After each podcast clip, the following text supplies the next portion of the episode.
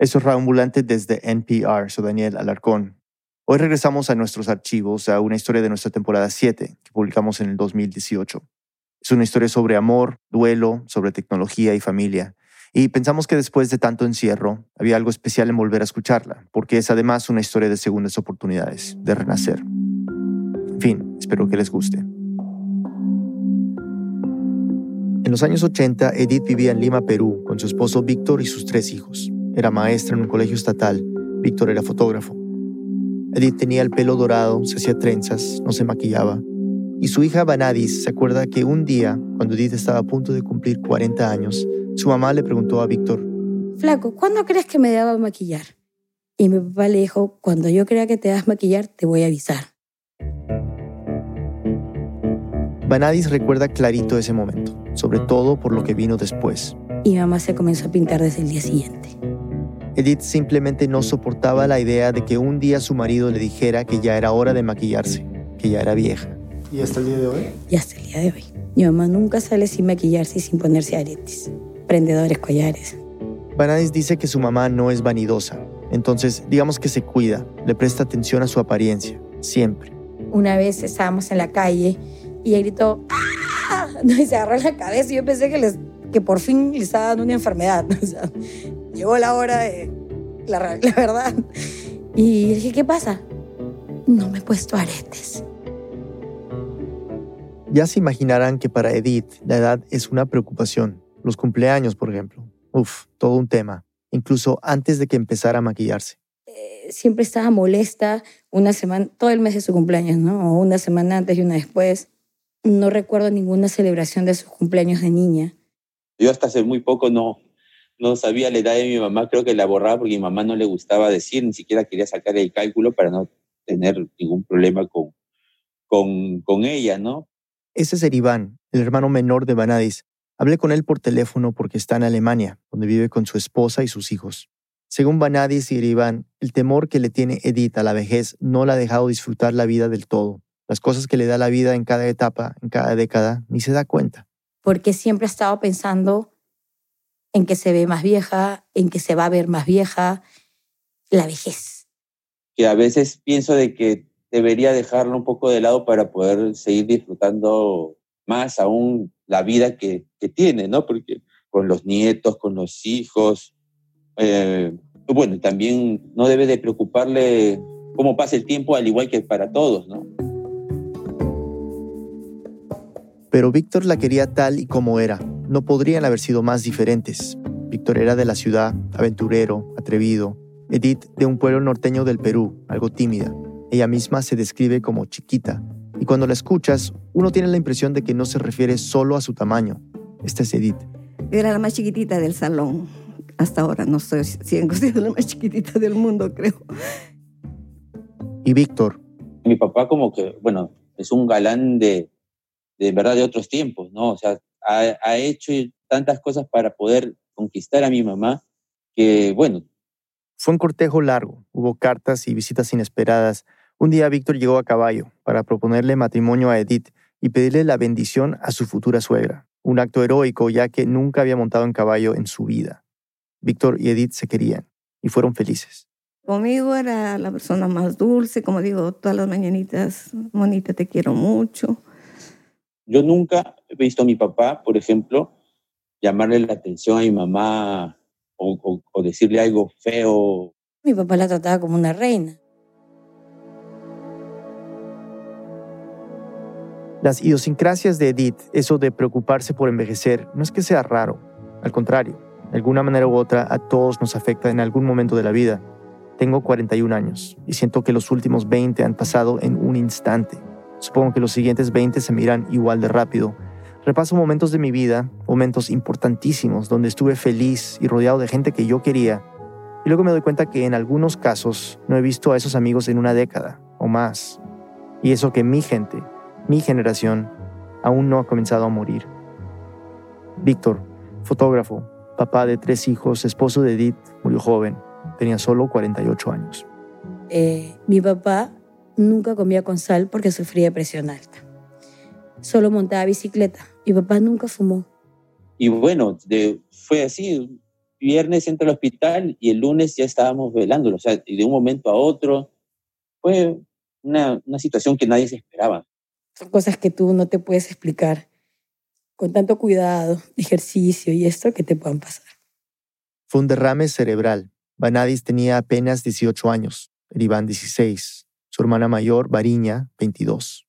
Cuando se muere, yo dije, este se cansó, me abandonó con tres hijos y fue... fue... Más en eso, en eso eres demasiado radical. Sí, yo lo sentí así. Me abandonó, se cansó y me dejó con los tres hijos y se fue. Y esa, esa sensación de abandono lo sentía. Eh, sentía que este, mi, mis primas, muchas se habían divorciado, ¿no? Eso es un abandono. Escucha, pues escucha. Entonces, eh, yo sentí como que era un huevo. Lo tiraban de alto y se estrellaba contra el piso. ¿Pero por ti o por él? Sí, fue difícil. Decía, este, el abandono lo sentí muy, muy fuerte. No, no me explicaba cómo una persona que decía quererme me abandonó de esa manera.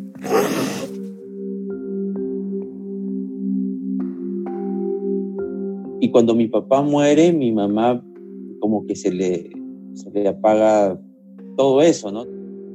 Mi mamá no comía, mi mamá no hablaba, mi mamá estaba vestida de negro. No tenía iniciativa para, no sé, ir al cine, para, para ir a algún lado o para invitar a alguien a comer, no, no tenía iniciativa para esas cosas, ¿no? Falleció, yo, yo bloqueé todo lo que, esa cosa linda que me conectaba, ¿no? Con, con el mundo. Nosotros usábamos mucho el radio. Nos encantaba, estaba allá cosas siempre, RPP Noticias, y nos despertamos con eso, con él, ¿no? Se muere Víctor y me olvidé. Me olvidé totalmente. No volví a encender el radio de la, de la mañanita nunca más. Yo a veces intentaba que se active alguna parte de eso, ¿no? Le, decía, porque ella, mi mamá siempre se quejó, ah, yo quiero ir al cine, esto. O sea, a veces la, hemos llevado al cine, pero tampoco no había esa iniciativa de ella, ¿no? O sea, yo le decía, pero ¿por qué no, si quieres ir al cine, ¿por qué no vas? Creo que ha dejado de disfrutar de, de esos momentos de, e, en los que estar con uno mismo es placentero, ¿no? Al 100%, ¿no? Y en un momento como este, ¿qué haces? Cuando pasas de escuchar cada mañana por más de dos décadas, Monita, te quiero mucho, a despertarte sola, en una habitación fría, con un silencio absoluto. Nunca voy a encontrar un hombre igual a Víctor una persona buenísima, que yo sentía que se había muerto por todo, ¿no? Mi compañero, mi amante, mi confidente, todo, absolutamente todo.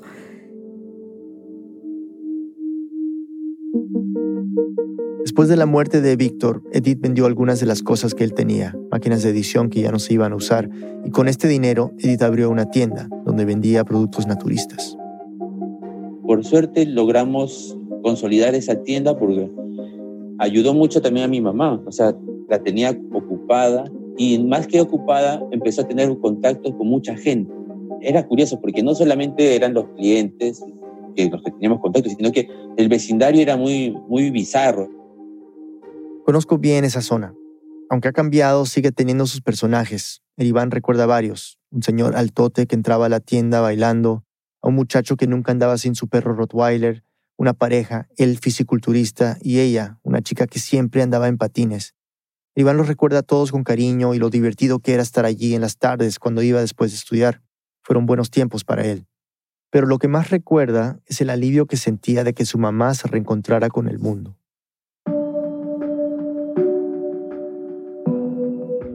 Pero algo faltaba, cierta chispa, cierta alegría. En un cumpleaños, unos 10 años después de la muerte de Víctor, Edith pidió una computadora. Y listo, se la regalaron. Ella no tenía ni idea de cómo usarla, ni siquiera para qué usarla, pero la quería.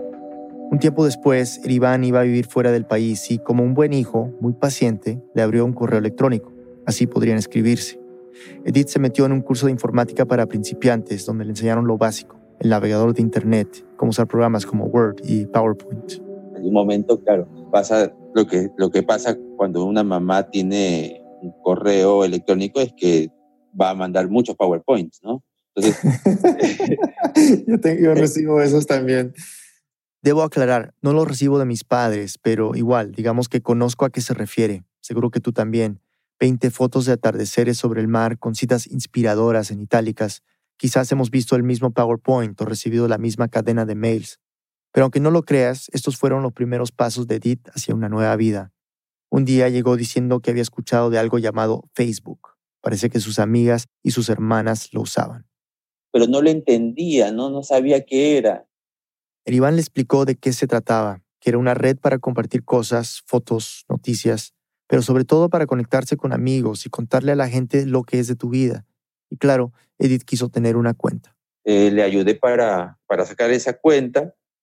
Yo le, le pregunto sus datos, ¿no? Y al final parece que como no me dio el, el, año de su nacimiento, yo, bueno, ya, voy a poner mi, mi año de nacimiento y puse 77, ¿no? Todavía tengo la edad de, de Iván en el Facebook porque él me lista lo... No, yo casi nunca digo mi, mi edad. O sea, ¿cuántos años tienes en el Facebook? ¿39? Tengo este, la edad de Iván. 39. Voy a cumplir 40.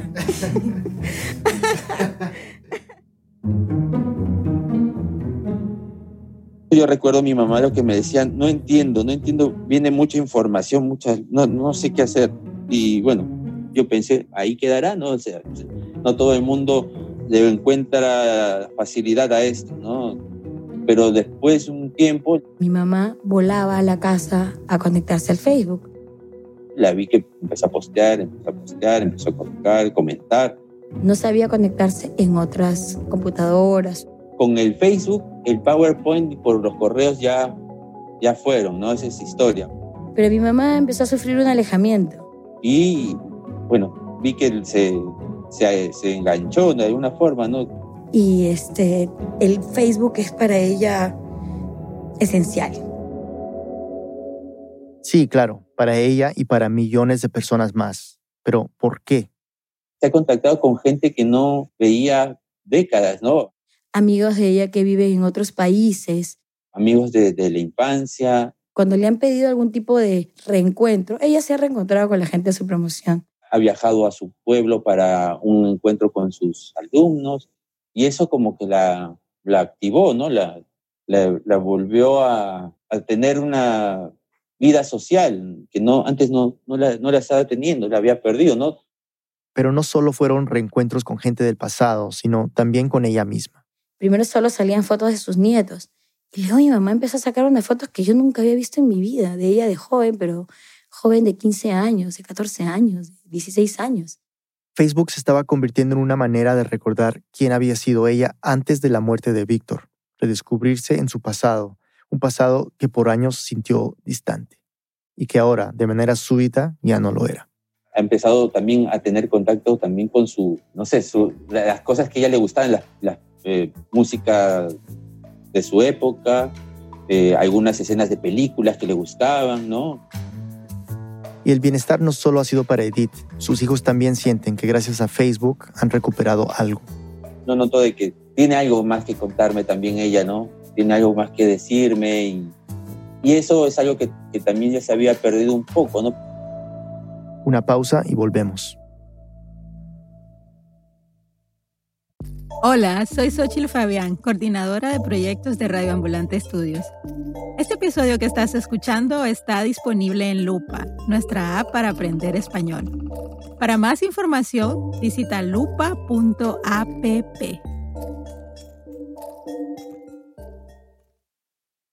Estamos de vuelta en Radio Ambulante, soy Daniel Alarcón.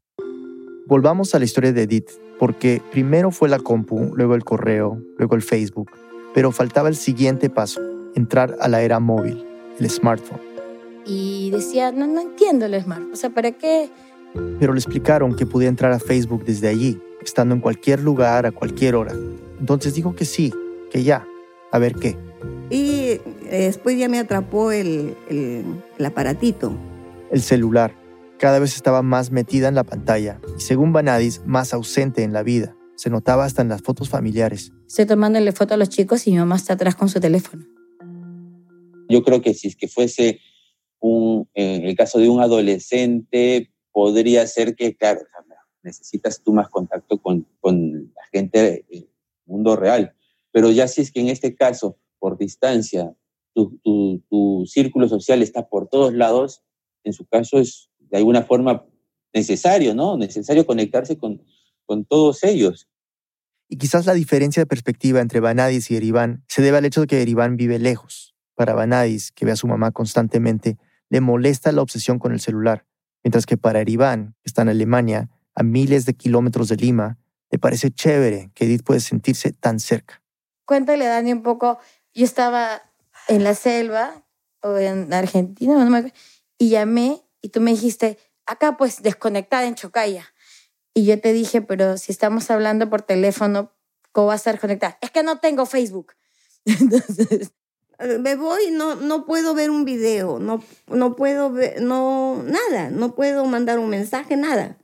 ella se siente mal cuando no tiene conexión, se frustra, le, le, le causa ansiedad, si se le acaba la batería, cosas así, se aburre, se quiere ir. Se lleva el aparatito a todas partes.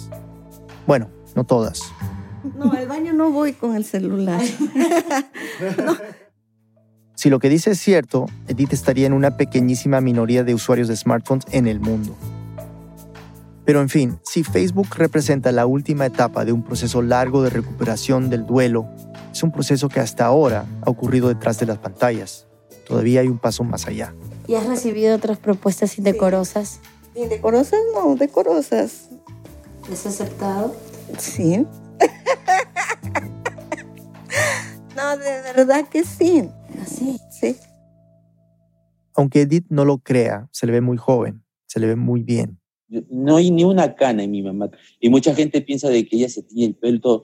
hay más arrugas, cosas que, que mi mamá ni siquiera quiere comentar, pero, pero en general, o sea, no sé, es como, como, como ver a Mick Jagger de lejos, pues no, tú no sabes exactamente qué edad tiene. Bueno, parece para mí, como para mí. Edith, la Mick Jagger de Cajabamba, la que nunca cambia.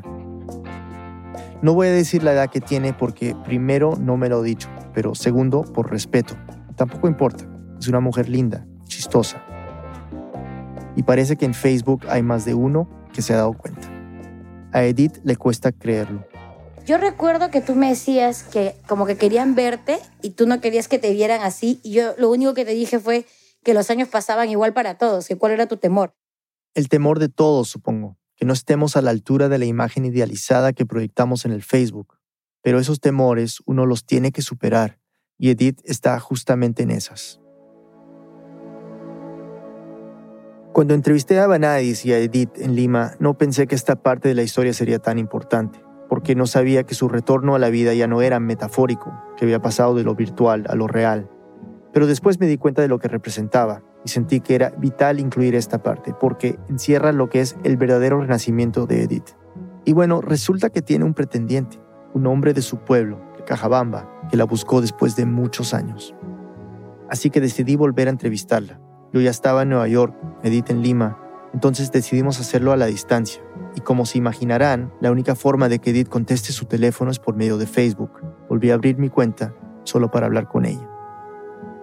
Y tengo que admitirlo, ha sido una de las entrevistas más divertidas de mi vida. Ok, volvamos al pretendiente, al señor de Cajabamba. Edith no lo veía desde que eran adolescentes, pero aún lo recordaba. Siempre estaba presto a ayudar. Y si tú le mandabas a hacer algo, lo hacía inmediatamente. Y era bien conocido en Cajabamba, súper conocido. Fue el primero que llevó, creo, el, el, ¿qué es? el mambo. Comenzó a bailar mambo. Bailaba, era bailarín.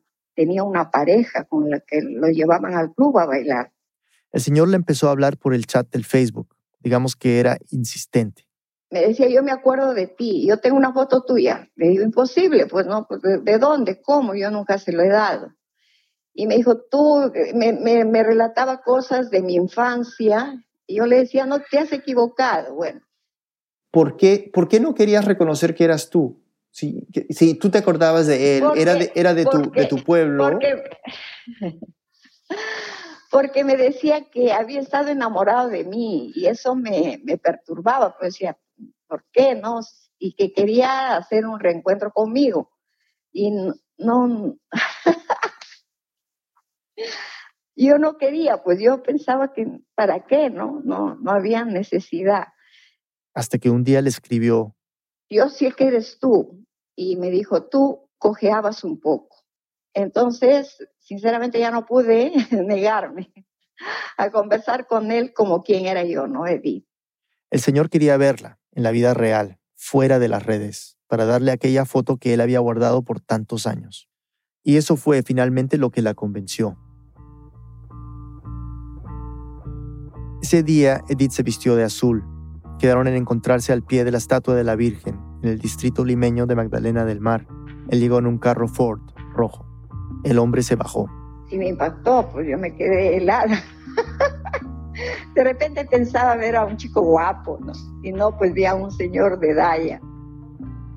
Como dijo Aribán, los años pasan para todos. El pretendiente se mostró atento, amable. Edith dice que hasta amoroso. Se montaron en el carro y ahí... Sacó de su billetera la foto para que yo vea que no me estaba mintiendo, ¿no? Era una foto de cuando Edith tenía más o menos 17 años. Sale en la plaza de Cajabamba junto con dos primas. A Edith le pareció una foto muy bonita. Estaba halagada, estaba, como te digo, muchas cosas deben haberme me olvidado porque estaba estaba bien, bien nerviosa, súper nerviosa, ¿no?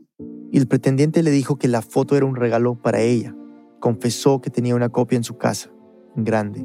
Y Edith... No esperé, no, peor a mi edad, que alguien estuviera enamorado de mí me parecía increíble, no, no había en mi cabeza una situación así.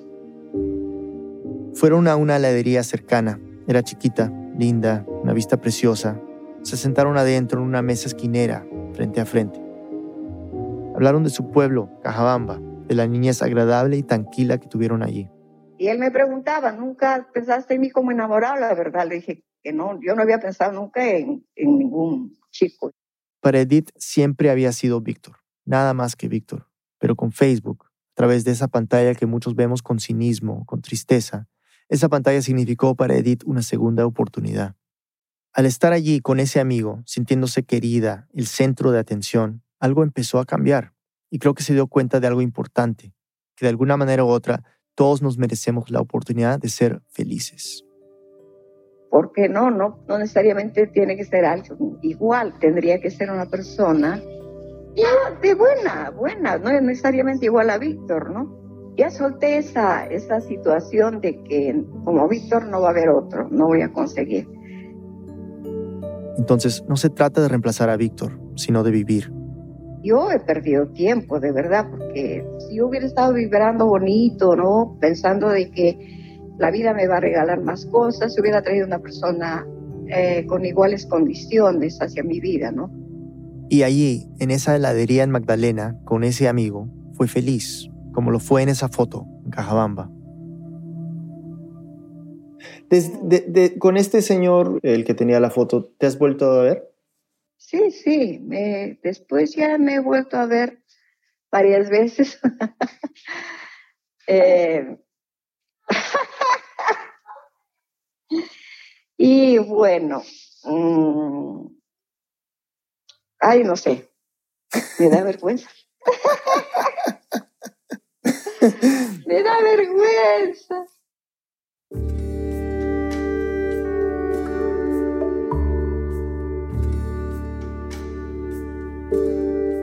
Edith Cuba Villavicencio vive en Lima y en Facebook. Esta historia fue producida por mí con la ayuda de Luis Fernando Vargas y editada por Camila Segura. El diseño sonido y la música son de Andrés Aspiri y Remy Lozano. El resto del equipo de Radio Ambulante incluye a Paola Aleán, Nicolás Alonso, Lisette Arevalo, Aneris Casasús, Xochitl Fabián, Fernanda Guzmán, Camilo Jiménez Santofimio, Laura Rojas Aponte, Barbara Sawhill, Elsa Liliana Ulloa, David Trujillo y Desiree Yepes. Emilia Herbeta es nuestra pasante editorial, Carolina Guerrero es la CEO. Radio Ambulante es un podcast de Radio Ambulante Studios, se produce y se mezcla en el programa Hindenburg Pro. Radio Ambulante cuenta las historias de América Latina. Soy Daniel Alarcón, gracias por escuchar.